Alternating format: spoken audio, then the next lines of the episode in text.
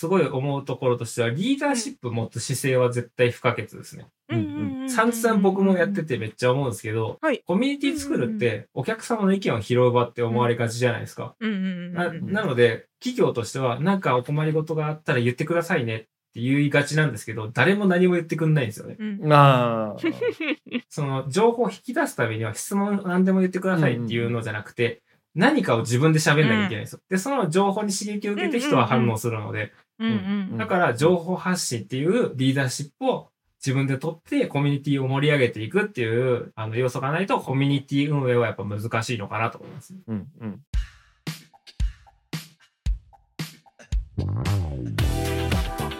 皆さんこんにちは渡辺康介です。斉藤美穂ですこの番組は小さく始めて大きく稼ぎ人生を謳歌しているスモールビジネスの経営者をお呼びしてその知られざる世界生き様をご紹介する番組ですよろしくお願いしますよろしくお願いします。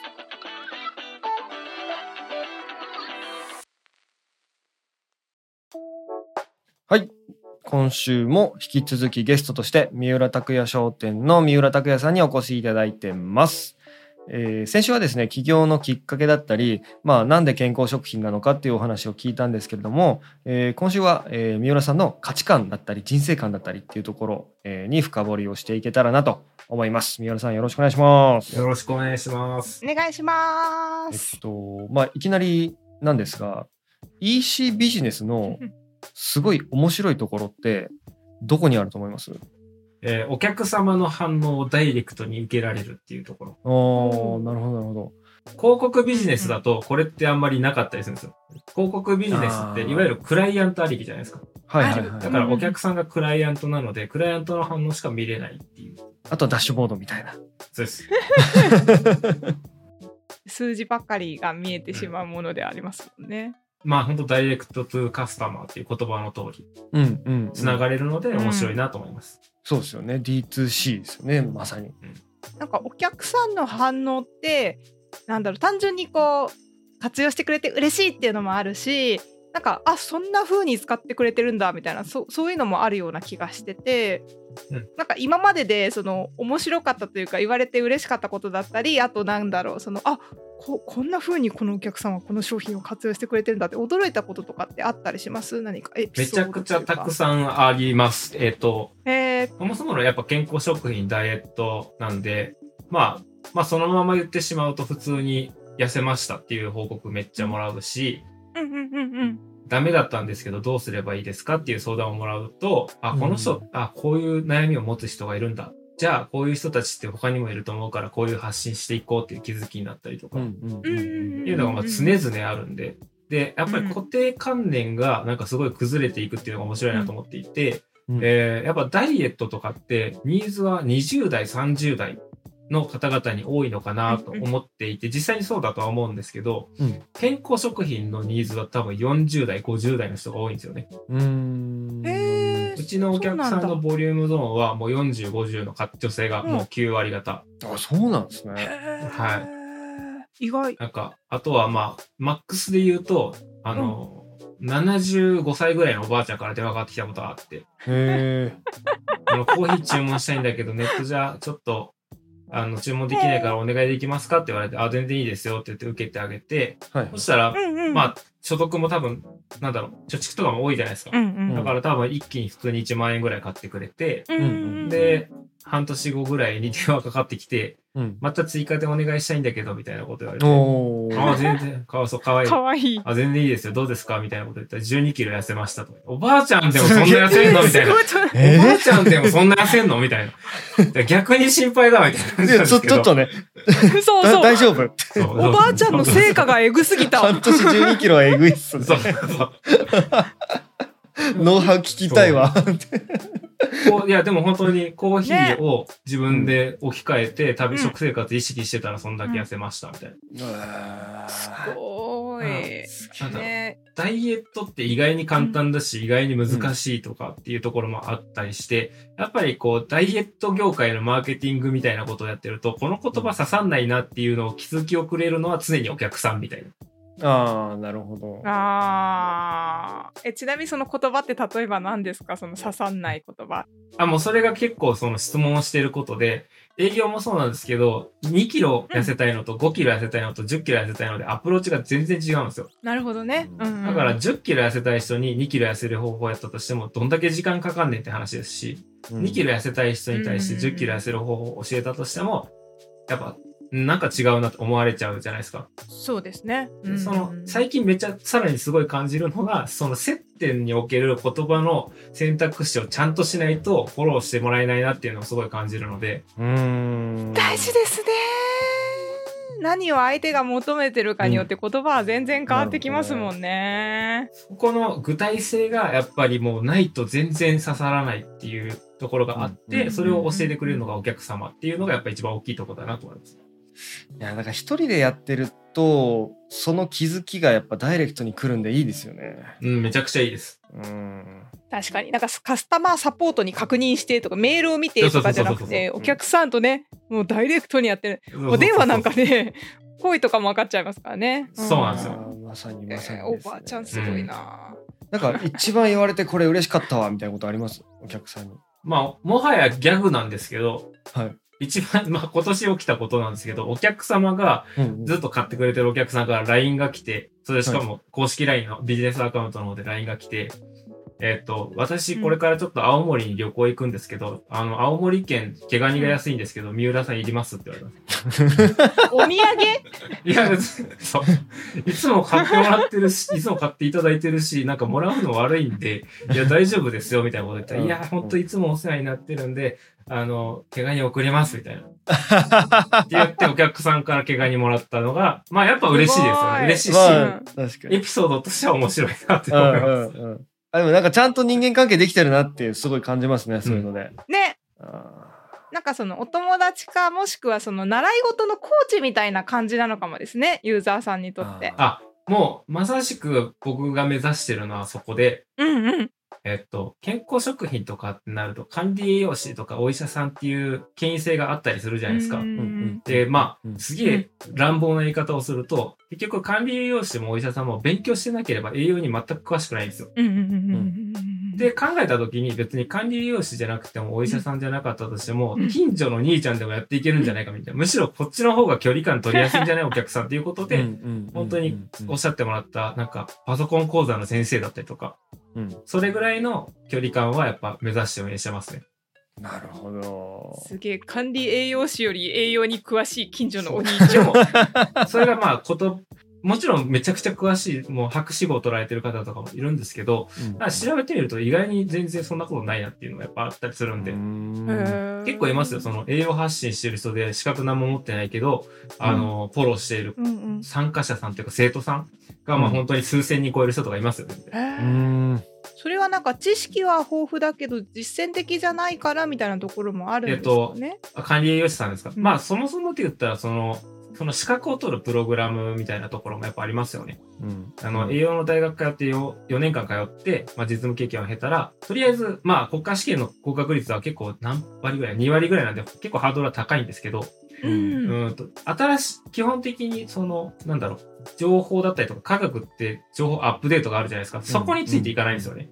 あるうん資格取ったからおしまいってなっちゃうんでしょうねきっと。そうそうそうそうそう。うん、で多分それも昔に作られたテキストで今の常識とちょっと違うよねみたいなのが多分いっぱいあるんだろうな。健康なんてすっごい日々変わりそうですもんね。まあそうですね。基本まあエビデンスベースドって言うんですけど、まあ、うんエビデンスを元に考えてる人もいれば、まあでもこれもなんかもう一個宗教みたいな話なんですけど、えっと自分の患者さんたちの経験からアドバイスをする人と、それこそ論文ベースで、えっと科学的な視点からアドバイスを語る人っていうのもやっぱいて、どっちが正解かどっちが正解じゃないかって分かんないですよね。そもそも人間の細胞って50兆個あるって言われてるんですよ。うんで、遺伝とかいろんなことを考えたら確率論的に同じこと言ってても意味なくねっていう ところもああったりするじゃないですか。でも科学は世界の知識をアップデートしてくれてるし、うんただその患者さんは科学的じゃないけれども、的確な方法論で患者さんを助けてくれるわけじゃないですか。で、どっちが正しいって言ったら別にどっちも正しいじゃないですか。うんなんですけど、もう争い合うんですよね。科学が全てだ。自分の経験なんか非科学だみたいなこともやっぱあったりするんで。うなるほどね。んどっちもあってのですよね。そうです、そうです。でもなんかそうアドバイスするときにやっぱ個人差ってあるじゃないですか。なんかそういうのってどどうされてるのかなってちょっと思いました。えっと、逆情的にあの難しい部分はあったりするんですけど、やっぱりダイエットで大事なのって商品通して結果出すっていう簡単な話じゃなくて、やっぱりこう、並走するみたいなのがすごい大事。うーん。なので、最近やり始めた、あ、これっていうか大事だったなと思って最近やり始めたのが、ダイエットの相談してくださった方にうん、ちゃんとダイエットしてる人ってタグ付けして、うん。一週間に一回その人の LINE のやり取りを見返してみて、あ、この人そういえば最近連絡取ってないなっていう人に対して、順調ですかみたいな感じで。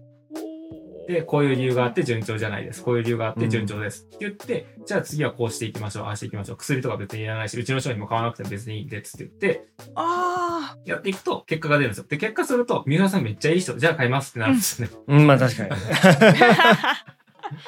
すごいなんかパーソナルトレーナーのダイエット版みたいな感じだ。そうなんですよ。パーソナルトレーナーはパーソナルトレーナーの時間でお金をもらわなきゃやっていけないじゃないですか。なんですけど、うちは物があるんで、う物でお金をもらえたら、そこは無償で提供できますみたいな。すげえ。無無料じゃん。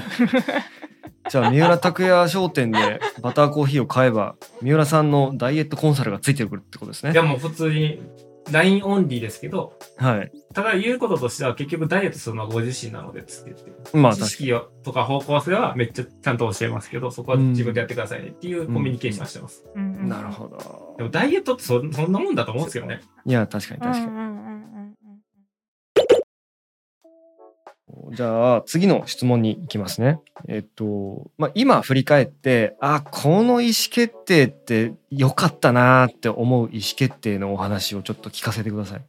そうですね。あの、三つあって、一つが、えっと、やっぱり IT 業界に飛び込んだっていううん決断をしたっていうのが、やっぱすごかったなと思います。うんあの、結構今の頑張った部分もあるんですけど、IT 業界に診察で入ってるか入ってないかって結構、すごい運の問題じゃないですか。確かに確かに確かに。うん今はもう IT 発展しますけど、2007年ってまだまだ IT 業界って怪しいよねみたいな状況だったんうで、ん。まあ、サイバーエージェントさんとかがすごい成長してる時期で、うんキラキラしてはいたものの、まあ、IT 業界ってなんか面白そうだから入ってたっていうのの結果論が今やと思うんで、まず第一の決断としてはそこがすごくうん良かったなと。まあ全然違う業界に入っていた可能性ももちろんあったってことですもんね。もちろん。うん。で、えっ、と、二つ目が大きい会社からちっちゃい会社に行ったこと。うん。やっぱりあの、三社2社目から3社目のちっちゃいところを、なんだろうな、こう、すごい感じるのが、やっぱりこう、同じインターネットっていうくくりだったとしても、大きいところとちっちゃいところだったりとか、まあそれこそ IT の広告だったりとか EC とかで同じように見えるんだけれども、やっぱりやってることって全然違うし、どっちがじゃあ地に足ついた商売なのかなっていうのを考えたときに、やっぱりスモールビジネスの方が地に足ついてるなっていうのがうんあったんですよ。あるんですよ、感想として。なので、うんうんうんそこに転職できたのもでかかったなと。だなるほた例えば、僕が、その、800人の会社にずっといい環境で続けられたとしても、うんうんうん。一人で食っていくのは多分難しかったんですよね。まあそうですよね。だから、まあ、二つ目の転機としては、まあ、ちっちゃい会社に特化したところに飛び込めたことっていうのが二つ目。うんで、まあ、三つ目が単純に独立できたことみたいな。なるほど。やっぱ独立したら、まあ単純な話もう会社行かなくていいじゃないですか。はい。結構そのプライベートというかまあライフスタイル全般にガラッと変わると思うんですけれども、はい。なんかやっぱこう独立してでかつ一人 EC でやっててあーなんか良かったなーって感じるそのライフスタイルって例えばどういうとこあります？もう本当自由ですかね。本当に朝起きる時間も夜寝る時間も拘束はされないし、うんうん気分が乗らなかったら、うんあの仕事をしなくてもいいし、うんまあなんか、まあ本当に言い方悪いですけど、人になんかあれこれ言われなくて済むっていうのが大きいですね。うーん。それでかいっすよね。でかいですね。でかいっすでかいっす。いいなぁいや、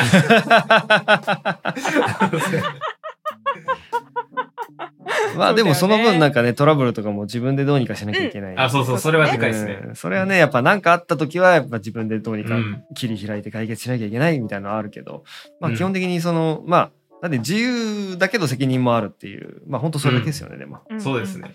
うんまあでも9時から7時まで働いてるって話だったと思うんですけどはい。なんか割とでも規則正しくちゃんとやってそうなイメージなんですけど、たうんはめ、はめ外したりするんですか？いや、これはもう超規則正しくやってますよ。うーん。うえほんまに、ほんま7時半に起きて、うん。9時に、えっ、と、娘を幼稚園のバス停に送って行って、はいはいはい。で、そこから30分ジョギングして、うん。で、家帰ってきて10時からスタート。ううんん。で、まあ、広告運用とか、まあ、やらなきゃいけないことバーってやっていって、で、昼飯30分だけパーって軽く食べて、うん。で、19時ぐらいになったら、あ、うち2階建てにあってて、2階がオフィスみたいな感じなんですよ。はいはい。で、1階降りてって、娘風呂入れて、酒飲んで寝るみたいな。まあそうなりますよね。うん。うん。コウスケさんも同じようなあ僕もそんな感じじですね。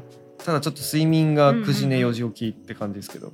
うんうん。あそっかそれだけちょっとね時間がずれてるというそうそうでも基本的にその子供を送ってって、うんうんで仕事して、うんちょっと僕の方が昼休みが長いかもしれないです。なるほど。まあその分朝やるみたいな感じで。いいぞいいぞうん。うん、やってますかねう。んまあね、なんだかんだね、やっぱ仕事面白いうんんでやっちゃいますよね。うん。うんうんうん。と思うなんかしかも仕事やってる時にやっぱなんかサラリーマンだと会社にいるとかまあ人間関係があるっていう時点でそのあることがちょっと精神的に拘束になるような気がするんです、それがやっぱ前提ないっていうのがやっぱなんかきっと自由さっていうところなんだろうなってちょっと思いました、うん確かにうんね時間というよりまは、あ、みたいな人間関係はまあ、ともう三浦さんないですもんね。職場における人間関係は。職場における人間関係もないですし、取引先における人間関係もないです。ああ、超気楽って感じか。超、なんかね、独立した時はそれこそ制作でお客さんがいたので、うん。チャットとかメールとかで、こういう要件でやってほしくて、いつまでに欲しいですって言われるじゃないですか。うんうんそれも煩わしいなって思ったんですよ。なんかいつまでうんメール返さなきゃーみたいな感じうん。あ、わかる。る。事務的なやつねでも今日気分乗らない、返したくないみたいなとか。もう僕もいつまでもメール返せない人間なんで。そう、それも、メール返せない人気で、しかもその、まあ仕方のないことなんですけど、取引先のルールみたいなのあるじゃないですか。うんうんうんうん。このフォーマットで返してほしいみたいな。はいとか、この時間でこういう感じで、それはもう仕事をやる上ですごい仕方がないことなので、全然うん。普通のことだとは思うんですけど、個人的にすごく、うんこれ返してもだって、数字に繋がらんしな、みたいな感じもやっぱあったりするんですけど、でも、EC の場合のお客さんだったらいつか帰ってきてくれるかも、みたいなのがやっぱあるんで、全然返します、みたいな感じ。なるほどね。まあ確かにそう。三浦さんってどういう商品買いますか？どういう風なとこに稼いでお金を使います？あ、お金の使い方ですか？そうそうそうそう。えっ、と、そうですね。使、いや、だから使わないんですよね。そう、なんかね、あんまりこう、豪遊したりとか、派手な車乗ったりとか、そういうイメージないですけど。いや、もう全然ないっすね。あの、強いて言うのであれば、うん奥さんがあの沖縄旅行が好きなので、うん年に2回沖縄に行くぐらい。素敵。あとは家族で飲みに行くぐらい。最近。え、娘さんちっちゃいでしょ？ちっちゃいけど、奥さんがすごい酒飲みなんで、あー2時間だけパッと行って、パッて帰ってくるんで。連れてって。そうなんだ。あ、なんか他に自分で欲しいものとかないんですか？あんまり。えっ、と、音楽が好きなんで、最近はちょっとうんうん。ギターの、エレキギターの熱が上がってきたんで。ギターを買ったりしたんですけど、メルカリで3万円と。うん そんな高くなかった。マジかだから、録音機械、だパパソコンとかその iPhone とかそういうのは使えますけど、そそんなもん。ですね。なるほど。え、じゃあその他は貯金されてるんですか？貯金と、まあだから投資みたいなイメージで広告費には使ってる感じですね。でもそれ、うんだからうち広告費が一番多いんですよ。うんううん。あの、売上に対して利益ここまで稼いだらもうなんか効果関係なく青天井で使っちゃおうみたいな感じでバーってくるんで。ああ、なるほど。そう、新規の新しくお客様が来ていただいて、そうですね。特に期末とかはめっちゃ使いますね。いやーもう税金払うぐらいならもう広告費使っちゃおうと。そうなんですよ。で、そういう広告で来てくれたお客さんって、来期の売り、まあこれ言ってしまったらあれなんですけど、来期の数字になるんで、なるほどなるほど。いや僕それめっちゃ同じことダイレクト出版の人が言ってるの聞いたことありますね。へえいや、ほんとそうなんで。これ、これ、公に出る、あの話だから、なんか、こいつ大丈夫かみたいな感じになりますけ いや、大丈夫。普通に格差。ど、そう。法律上は問題ないんで、あれですけど、うん。今期の数字は広告費としてバーってやって。だから広告費はやっぱ、使えますね。あと、こういうのもあれですけど、自分のやってるサービスにめちゃくちゃ自信があるんで、うん。普通に広告かけたいって感じです。ああ、もっと知ってもらいたいって感じよね。知ってくれさえすればみたいないや、そのスタンス、めっちゃ勉強になるわ。すいません。はい。えどういうこと？どう勉強になるのそれ？あ、いや、だからさ、結局さ、自分のサービスにどんだけ自信持ってるかっていう、そのさ、メンタリティよね。あーで僕の場合はそのコイン売ってたりとか、だこの番組だってそうじゃん。もう、俺としてもめちゃくちゃいい番組作ってるから、もうどんどんどんどん知ってほしいから、うんもう別に今全く売り上げとかゼロだけど、お金かけてみんなにも協力してもらってやってるっていう、そのメンタリティよね。うんうんうんうんなんだ別になんか純粋に世の役に立つと思ってるからやってて、えーうんるわけですよ。そうだよねうんうんそのメンタリティ大事っすよね。いや、ほんま、あの、EC もそうですけど、ビジネスを考えるときに、うん、あの、ファッションじゃなくて、自分ができる社会貢献はマジで考えた方がいいと思います。わあ、かっこいい。こじつけで、こじつけでいいですよ。うん、うん、うん、うん、うん自分のできる社会貢献。そう、みんなファッションで考えちゃうよね。この会社に所属して、うん、なんか、自分の、こう、なんだ、あの、所属がここでとか、こんなことやってるから俺偉いみたいな合コンでモテる企業ランキングみたいなね。あ、ね、そうそうそうそういうのそういうの自分のサービスをに自信を持つためには、自分のサービスに対してやっぱすごい詳しくなんなきゃいけないと思うんですよ。うんそれこそ健康とか栄養って、うんうんうん栄養学の部分で言ったらどうなんだろうとか。で、その社会的に見て、じゃあ健康課題って各国どんなもんなんだろうみたいな。で、糖尿病って結構大きな全世界の健康課題なんですけど、うん1位の国はどこなんだろう、うんうん2位の国はどどこなんだろう、割合はどんなもんなんだろう。で、それに対して日本は社会、あの医療費がすごい大きくて、じゃあ一番、えっ、と、なんだっけ、人工透析ってあるじゃないですか。人工透析がかかってる費用が医療費の3分の1ですと。うんで、3分の1を、えー、と軽減できれば、えっ、と、すごく社会に対して役に立つよね。で、けんうん人工透析の大元な理由って何なのって言ったら糖尿病なんですよ。で、糖尿病の原因って調べていくと肥満なんですよ。だから肥満を減らせれば、うん医療費が下がるんですよ。うんっていう、こじつけってできるじゃないですか。っていう考えってすごい大事だと思うんですよね。ああなるほどねこじつけ力大事ですねそのための そのための情報がねまた。得ないとねあーすげえ今こじつけ方法をちょっとなんか垣間見た気がしました2冊目は「こじつき力」っていうタイトルでこじつ本でけですすよよ。。ああいいですねあ、でも、こじつけ大大事ですね。今話しながら思いましたけど。うんうん大事。えなんかちなみにそのあんまりその物を買わないっていうお話だったと思うんですけどなんかプライベートでも仕事でも何でもいいんですけど含めなんかテンション上がる時ってどういう時テンション上がる時ですか？テンション上がるとき、うん。テンション上がるとき最近ないっすね。でも、ないの？ちっちゃくは上がりますよ。何でも。はいはああうんうんでもなんだろう。んだな。じゃあおお手本でさコウスケさんなんかあい。る？僕は、テスラ買ったとか？あまたテスラ。テスラはマジいいんですけど僕はやっあのーあれですね。あのバーベキューコンロを買ってもういつでも肉塊肉を焼けるようになってうん。めっちゃ上手に焼けた時とかはめテンション上がりますね。うんまみたいな。うんまみたいな。でなんかさもうなんか最近はあのワインなんですよ。ビールじゃなくて。あそうなの？だから赤ワイン飲みながら、こう肉焼きながらあらあら。ちょっとなんかつまみつまみながらまだかなみたいな。であもういいかも。でもちょっと肉落ち着かせようみたいな感じでこうアルミにくるみたいな。で切ってうん。パクッと一口目うんまってなるところ。ああ。めめごめんめっちゃ長くなってしまったけど、いいいんだよ。そうっすね。それで言ったら、うん。酒飲んでる時に一番テンション上がります。ああそうなんだ。えお酒何好きなんですか？えっと、僕も、焼日によるんですけど、基本でも焼酎ですね。おお珍しい。僕も焼酎なんですよ。ビール飲んで焼酎。うんうんで、いろんなの試すのが好きです。うんあ、でもあと沖縄行くときはテンション上がりますね、やっぱ。ああなんでしょうね。あとはまあでも、基本的におおって思うのは、なんかわか、知らなかったことをし新しく知ったときはやっぱテンション上がりますね。あ本とか読んでて、ほなるほほみたいな。うんさっきのあのコペテンとか言うじゃないですかなんだっけ？コペルニクス的なんとかみたいなはいはい。要はそのは考え方があー180度変わっちゃったみたいな、そういうのはテンション上がりますよね。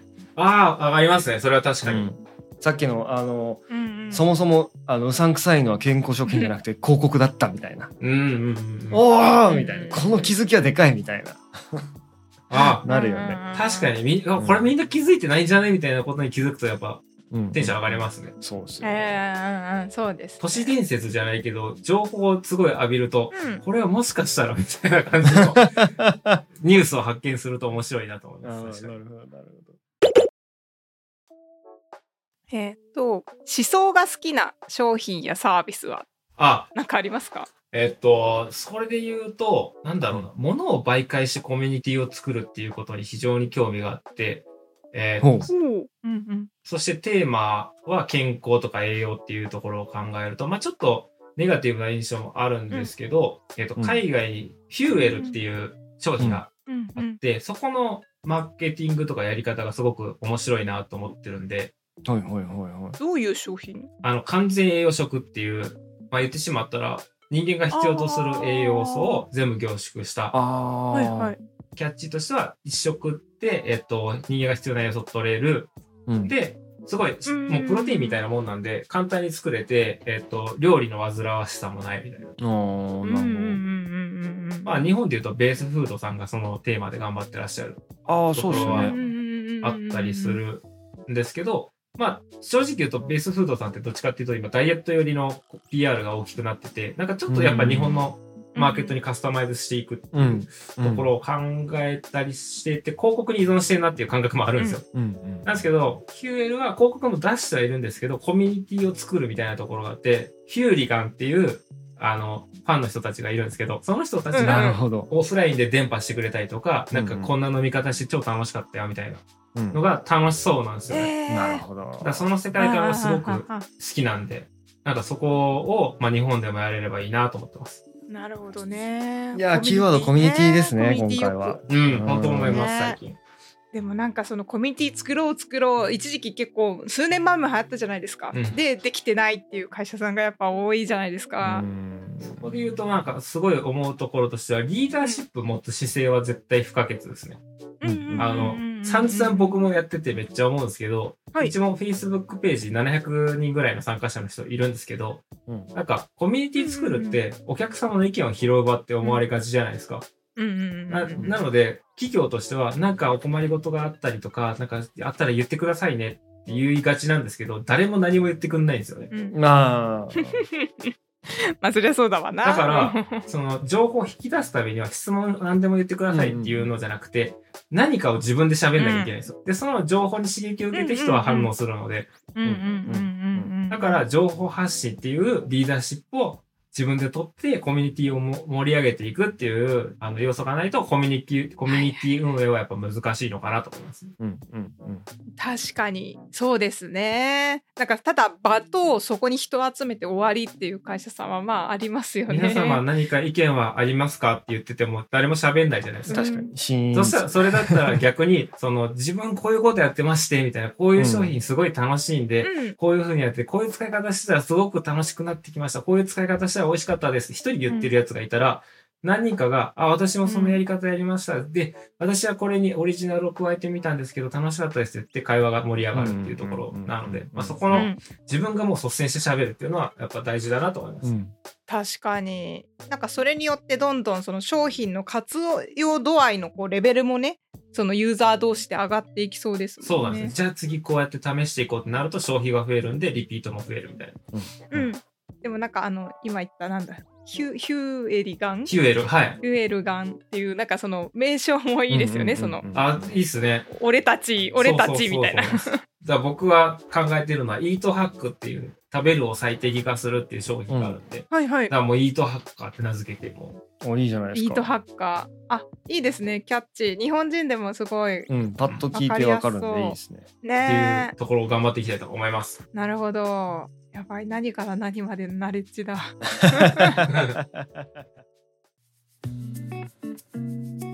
ではそろそろお時間ということで3回にわたって三浦さんにお話をお聞きしましたが、まずはコウスケさんどうでしたか？そうですねあのめっちゃ太っ腹にいろいろ教えてもらって本当ありがとうございますって感じです。いえいえ。ね。あの本当コミュニティの話が僕はやっぱ自分のやってるビジネスにもすごいつながってくるかなと思っていて、まあ、たまたまあのこの収録前にリアルのオフ会っていうオフラインのイベントをやって、えーでそこでかなりあの手応えをつかんでコミュニティっていうものをちょうど意識しだしたタイミングでこの収録だったのでなんかすごいいろんなところがつながって今ちょっとこう脳みそが活発化してる感じがすごいあります。今日はありがとうございました。